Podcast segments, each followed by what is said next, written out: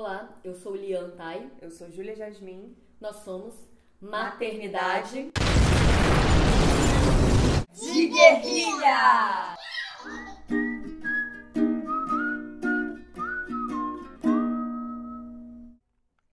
Olá. Olá.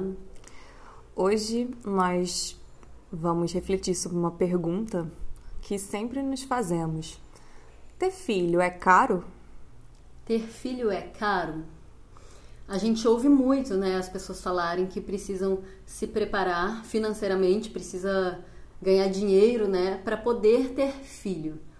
E a gente se pergunta sobre isso, afinal, ter filho é caro, como dizem? É, na gravidez surge aquela lista enorme de coisas para comprar e eu fui tentando pesquisar pela internet, né, como eu não tinha nenhuma amiga muito próxima com filho, o que que dali realmente era necessário, o que que eu teria que comprar, é, quais objetos eram indispensáveis. A minha irmã me deu um sling, que eu acho que foi a coisa que eu mais usei. As roupinhas nós ganhamos, o carrinho a gente só foi usar. No início a Isis não ficava no carrinho, né? Ela queria colo mesmo. E só foi usar depois dos 10 meses o carrinho.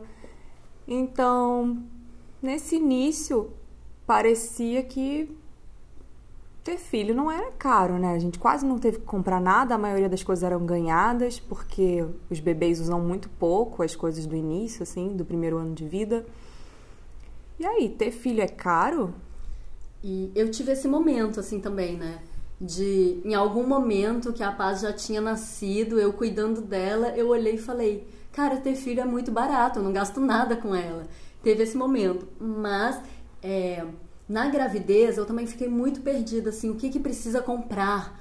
Porque já tem aquela coisa de enxoval, tem que comprar um monte de coisas.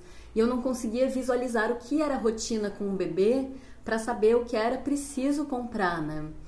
Mas eu me dei conta de uma coisa, que a indústria do bebê, como a indústria do casamento, é, fazem com que essa romantização, tanto da maternidade quanto do casamento, você fazer uma festa gigante com um bolo lindo, com um vestido, não sei o que, todo rendado, é muito caro. E no caso do bebê, tem toda essa história do o quartinho do bebê, a, o berço do bebê, o carrinho, o enfeite na parede com o nome do bebê, não sei, um monte de coisas assim. E essas coisas assim são necessárias para a criança? A, a, gente vê que a gente comprou, ganhou algumas coisas que usou, outras coisas que não usou. O que, que você usou e o que, que era completamente dispensável para você, Júlia? É, a gente comprou pouca coisa, até porque o apartamento que a gente se mudou na gravidez era de um quarto só. Então já teve essa grande vantagem. A gente falou: não vamos fazer quartinho de bebê nenhum, eu não vou conseguir. Eu, na minha gravidez ali, eu falei: não vou conseguir dormir no quarto separado do bebê. Então, nos poupamos de bastante coisa. Não compramos banheira. É, a gente comprou só um baldinho, que é o ofurô, né? Aí, nas épocas de cólica, a gente colocava ela nesse baldinho, com um pouquinho água, assim, e era ótimo. Mas o que a gente usou mesmo foi roupa, é, sling. E, gente, o bebê passa o dia inteiro no colo. Os brinquedos eram garrafas PET com arroz dentro que a maioria das mães do, do nosso grupo, né, do palácio, é, tinham esses brinquedinhos, então parecia que ter bebê era, era barato, era só você dar o colo e o peito, né? Tem isso. Se você amamenta em, em, em livre demanda, se você não vai usar o, não vai usar bicos artificiais, se você não vai usar concha de amamentação, mamadeira, é, chupeta, enfim, todas essas coisas que parece que estão que não vem com bebê, gente. Parece que vem com bebê nos filmes. Qualquer boneca que você vê tem uma chupeta, tem uma mamadeira. Qualquer filme que você vê, enfia a chupeta para o bebê parar de chorar. Não vem com bebê, gente. O bebê não precisa disso. O bebê precisa de peito e mãe. E se você quiser dar o bico, enfim, estuda antes sobre o assunto também. Mas isso é cultura do desmame. É, tem toda essa coisa, né? Essa parafernália de chupeta, mamadeira, esterilizador de coisas para bebê, que parece que é essencial e, na verdade, nos leva a essa ideia de uma criança precisa é, de um alimento que não foi produzido pela mãe. quando você tem um alimento de graça que você produz e que é o melhor alimento, cheio de anticorpos que o seu neném vai ter, né? Eu lembro que me falaram que um micro-ondas era necessário para usar o esterilizador de coisas de neném. Que coisas são essas? Que apetrechos são esses?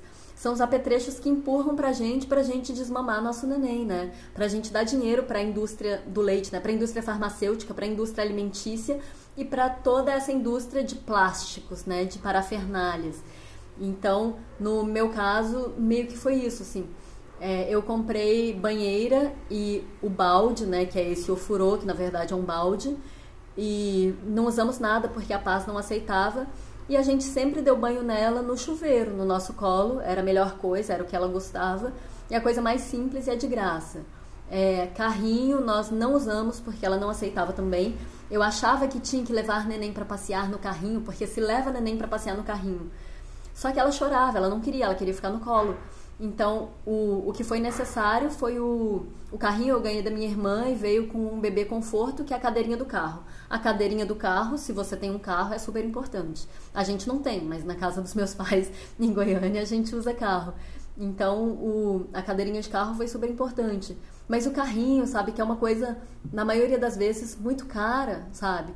Pra gente não fez diferença nenhuma. A Júlia usa porque a Isis é mais pesada que a Paz. A Paz é levinha, ela sempre foi magra. É, hoje em dia, assim, depois que eu tive neném, eu me peguei pensando várias vezes assim, gente, as mães precisam saber que você só precisa de roupinhas, fralda e um sling. O sling foi fundamental. Em vez de carrinho, a gente usava sling para tudo. Eu comecei a usar o carrinho só depois dos 10 meses, que foi quando a Isis começou a aceitar. E eu usava porque fazia deslocamentos muito, muito longos, né? E aí ela começou a ficar mais pesada. E eu comecei a insistir um pouco mais no carrinho. Mas, na verdade, muitas vezes eu chegava com ela no sling e o carrinho cheio de coisas. Eu usava para fazer compras, para carregar mochila, para carregar milhões de coisas. Mas ela mesma vinha no sling comigo. O lance é esse, né? Que você tem que carregar um monte de coisas, né? Eu ganhei uma bolsa aquelas bolsas de mãe. E eu falei, nossa, essa é a coisa mais útil que existe. andava com aquela bolsa e realmente, né? Você precisa da mão livre, você precisa conseguir carregar aquilo. E aí, de repente, eu me dei conta, tipo, mas por que, que eu preciso carregar essas coisas numa bolsa de mãe, sendo que eu ando com a minha bolsa ou com a minha mochila? E eu comecei a botar as coisas da paz, que eram o quê? Basicamente fralda e lencinho, né? É isso que é necessário, porque ela tem o peito, agora precisa de água, mas antes não precisava de água, né? Então, assim, é, tem que carregar as coisinhas do neném na bolsa de neném. Por que, que tem que carregar na bolsa de neném? Então cria um monte de necessidades que quando você vai ver só, só complica a nossa vida, né? E aí tudo isso, e junto com essa romantização que fala, ah, precisa do quartinho do bebê, quando a criança se sente melhor dormindo com você.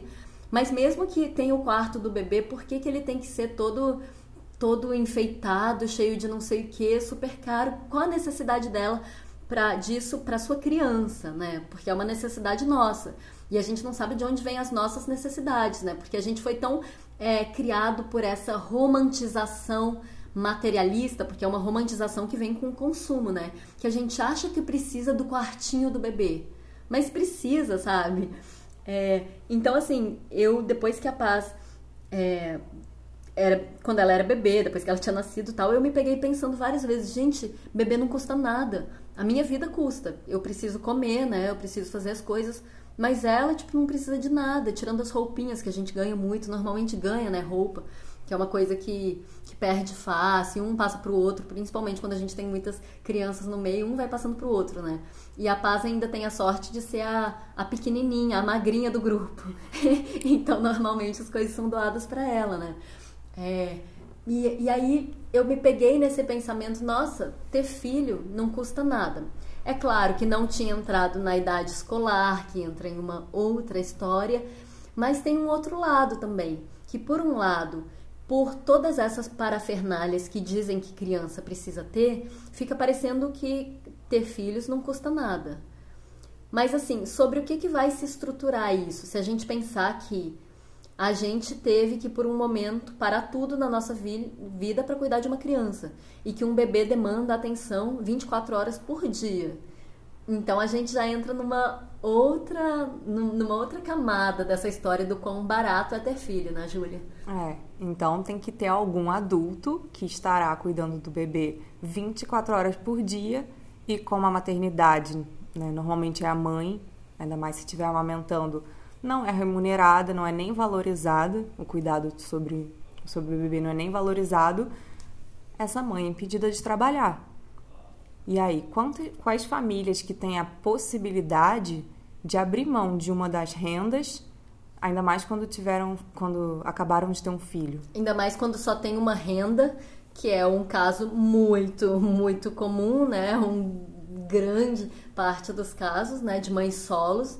Então, assim, que mãe, que é a única pessoa responsável pela própria renda da sobrevivência, vai conseguir parar de trabalhar para cuidar de uma criança.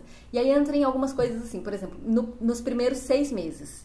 Se ela tiver o privilégio, porque é um privilégio, né, já que é tão escasso, de ter um emprego com carteira assinada, um emprego formal com carteira assinada, ela vai ter seis meses de licença para amamentar o filho. Só que com sete meses a criança fica sozinha, a criança não precisa de atenção integral. E aí como fica, né? É, e aí já vai começar, ou vai ter que procurar uma creche, que é bem caro, acho que a gente procurou, e ou vai ter que ficar com uma babá, que também é caro. E aí é, existe creche pública? Existe essa possibilidade de colocar o filho numa creche pública? Existe. Mas uma mãe solo do nosso grupo procurou creche pública porque ela tinha que terminar a tese de doutorado dela e precisava de tempo. E como ela é mãe solo, ela precisava de alguém que ficasse com o filho dela. E aí ela procurou creches públicas pela região e conseguiu vaga em uma que era muito boa, que ela né, ouviu que era uma das melhores. Só que quando ela foi visitar, o lanche era um mingau com açúcar. E aí ela falou: gente, não consigo, não vai, vai contra tudo que eu acredito da infância. Como é que eu vou deixar meu filho para fazer uma tese de doutorado e não vou ter nem cabeça? Porque, enfim, se você aceita uma creche pública, se você é, procura o público, você tem que aceitar o que tem. E aí começa a ser caro ter filho, né? Não, e, e, é, e é super caro, e a gente está falando de uma pessoa privilegiadíssima. Porque tá fazendo doutorado, sabe? Tipo, querendo ou não, por mais difícil que seja, vai ter alguém na família que ampare minimamente. Mas se a gente fala do que é a realidade brasileira, das mulheres brasileiras, então assim, é, qual, o, acaba que o mingau na merenda não é nem não entra nem em questão de tanto que de tanto que o buraco é embaixo, né? Então assim, é, se a gente for pensar que para começar você conseguir cuidar do filho, você precisa ter uma estrutura te mantendo, né, para você conseguir não produzir dinheiro para o capitalismo para sobreviver, já é uma coisa. Ou contratar uma babá, o que é dinheiro e, e a gente que, que também ninguém quer contratar pessoas em condições análogas à escravidão, né? Aquelas coisas, aqueles anúncios assim, ah, precisa de uma babá que não sei o que, durma em casa, aquelas coisas todas, né? Então, assim, se a gente está falando em condições minimamente dignas, isso tem que se aplicar a funcionários que a gente tivesse condições de ter, né? Que a gente não tem também. E creches públicas, é, que é o mínimo, né? Então, se a gente não parte desse lugar de privilégio, que é conseguir alguém para dar atenção para o seu filho, ou você conseguir um tempo para cuidar então a gente já chega num ponto em que, poxa, é caro ter filho, né? É, é um adulto 24 horas por dia cuidando do bebê.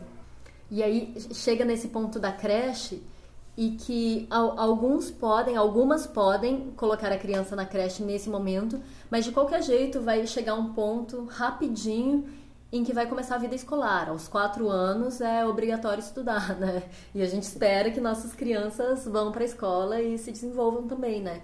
E aí a gente começa a pensar o que é a realidade das escolas. Eu lembro quando eu acho que eu estava grávida ainda e uma amiga minha que já era mãe mandou, postou em rede social lista das principais das escolas, digamos, mais conhecidas do Rio de Janeiro e o preço.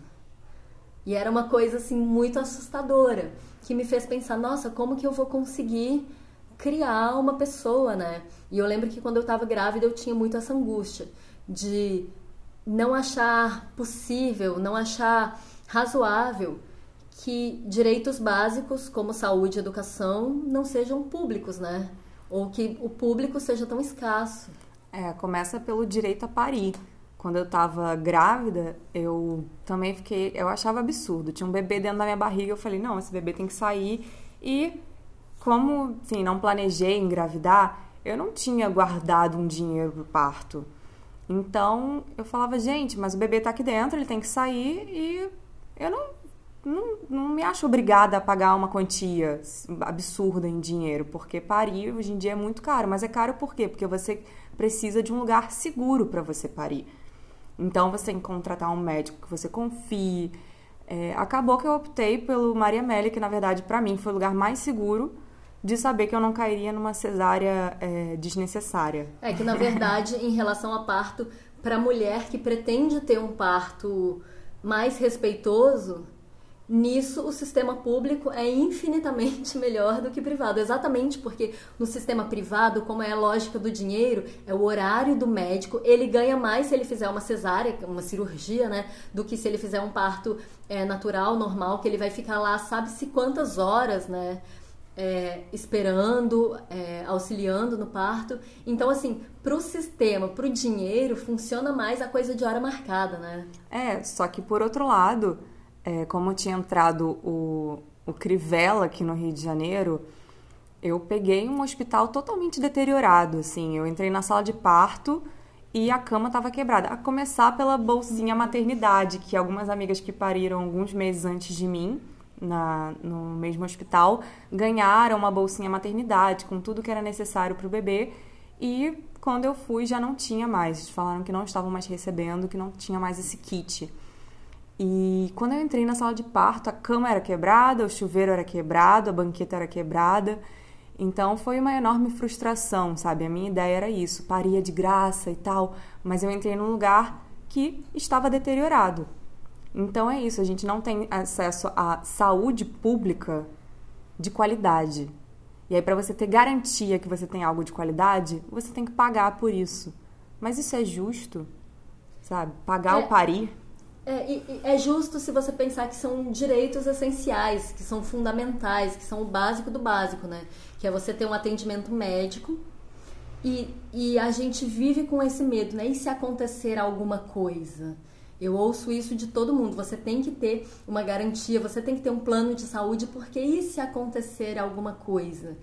E, e essa coisa de tudo ser privado, tudo ser particular, é uma coisa que foi naturalizada, né? Uma lógica que foi naturalizada e que a gente aceita quando a gente fala ah, ter filhos é caro. E é caro, mas por quê? Porque a gente aceitou uma realidade que, cara, a realidade tem que ser isso, é, educação tem que ser privada. Quando eu era criança, eu sempre estudei em escolas é, particulares, que eram consideradas as melhores da cidade, até entrar na universidade pública, né? E depois, tipo, toda a vida universitária foi pública.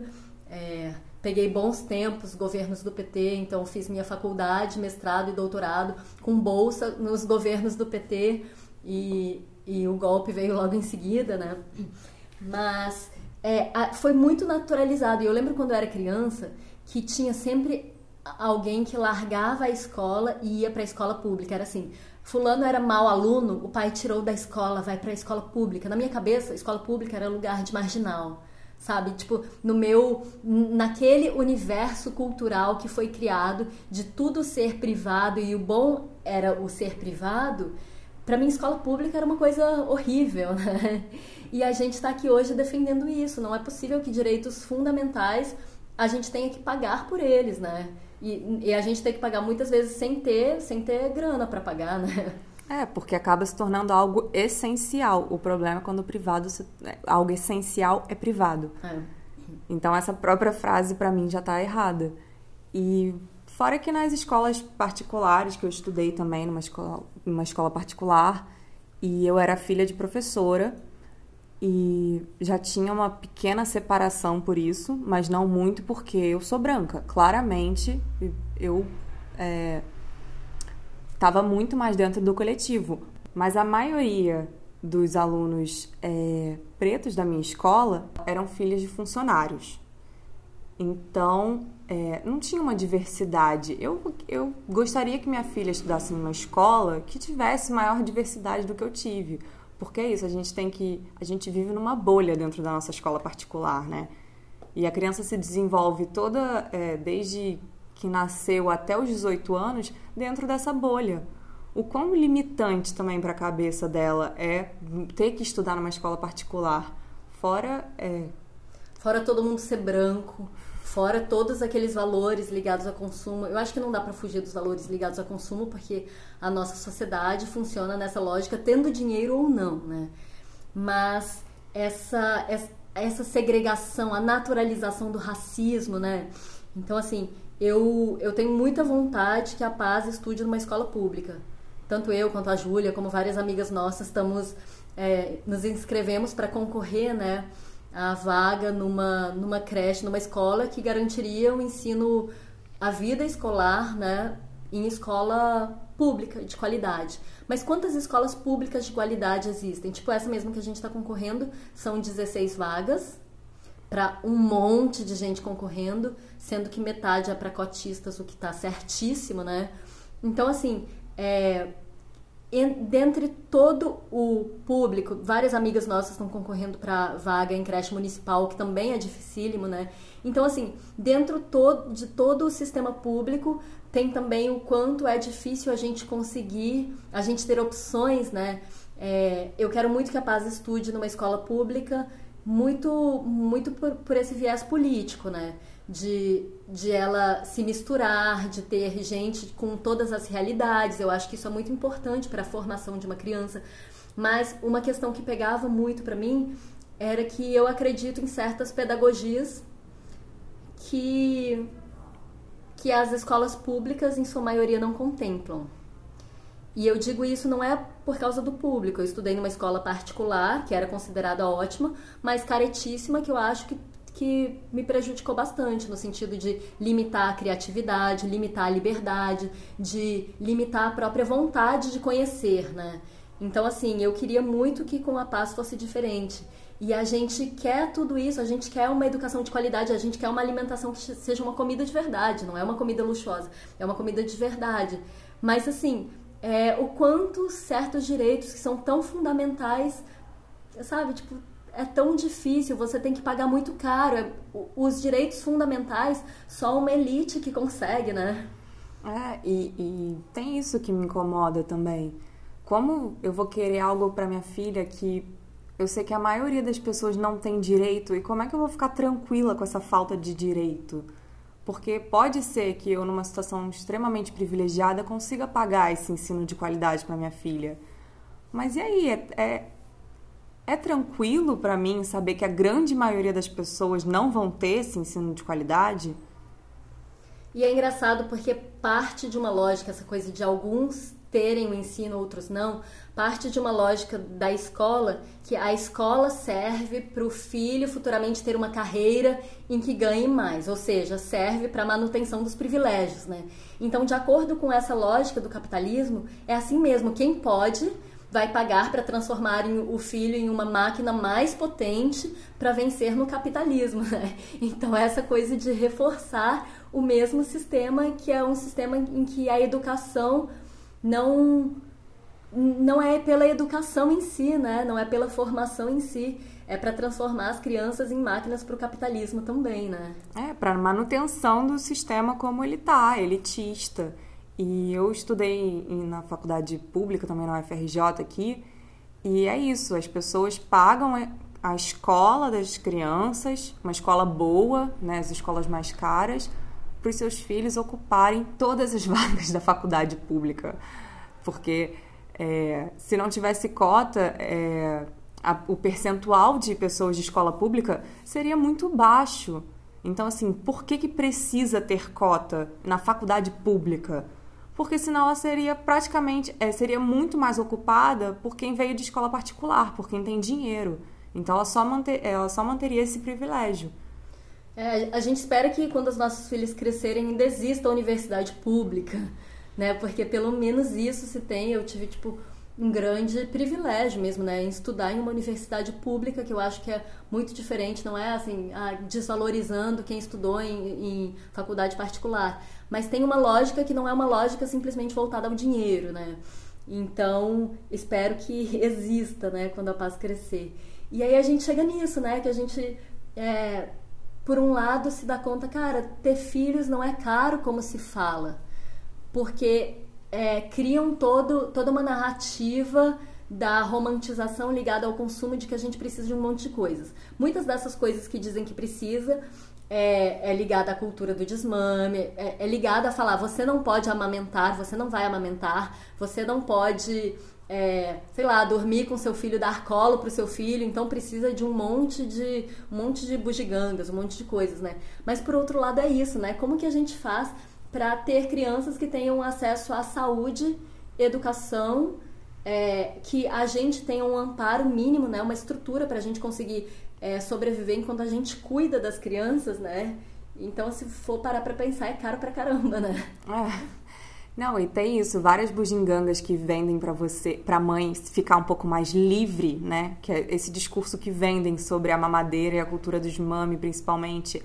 É, milhões de coisas que você vai precisar comprar, por exemplo, o carrinho, o berço, para a mãe ter alguma liberdade e que é totalmente contra o discurso ali da, da, da maternidade para várias mulheres. É uma maternidade que elas querem ter esse tempo para o filho, elas querem dedicar o seu tempo. É, enfim, o seu tempo que não vai estar sendo o tempo do capitalismo nesse, nesse período, o seu tempo que ela não estará trabalhando nesse período. E, enfim, vendem toda uma, uma desvalorização da maternidade, né? Que é. pode ser trocada por objetos, por brinquedos, por tapete de atividade, para ninguém ter que ficar ocupado brincando com o bebê, para, enfim, você não ter que amamentar o seu filho, então você compra milhões de coisas, é, leite artificial, né? Você compra mamadeira e milhões de outras coisas. Então é toda uma desvalorização do corpo materno que poderia estar ali é, simplesmente se a mulher quiser dando tudo todo aquele suporte para o filho com a rede né é claro gente sem esquecer da rede que torna possível a mulher estar disponível para o filho. E o que é muito importante, a gente, eu acho que a gente até já falou sobre isso antes, mas o que é muito importante a gente reforçar é que quando fala em rede, não é simplesmente a sua família te ajudar. É muito bom ter uma família que te ajude, sabe? Mas não é simplesmente isso. Políticas públicas são essencial, né? E é disso que se trata o tempo todo, né? É, a, a gente querer educar crianças, criar crianças dentro da lógica do capitalismo, sabe? Então, assim, nossa, realmente como é caro, mas deveria ser caro. É, chega num ponto que não só ter filhos é caro, mas viver é caro. Nascer é caro e morrer é caro. E comer sem veneno é caro. Então, você é, querer uma vida digna, né, uma educação digna, uma, uma saúde digna, é caro no mundo capitalista. E por isso, nós, mães interessadas em ter um mundo diferente para os nossos filhos, né? Temos tanto que lutar, que falar sobre o assunto, que ir para a rua, que votar direito, votar em quem tem propostas para mães, para as crianças, é, em, em, quem tem, quem entende o, a sociedade de uma maneira coletivista, né? Então por isso que é tão importante assim um ativismo político. É, porque a gente quer o melhor para os nossos filhos, mas o melhor para os nossos filhos é o melhor que os meus pais puderam me dar, que é pagar a melhor escola para mim. Isso é o, é o que eu considero melhor para minha filha, sabe? Então a gente vai ter que é, batalhar muito politicamente, né?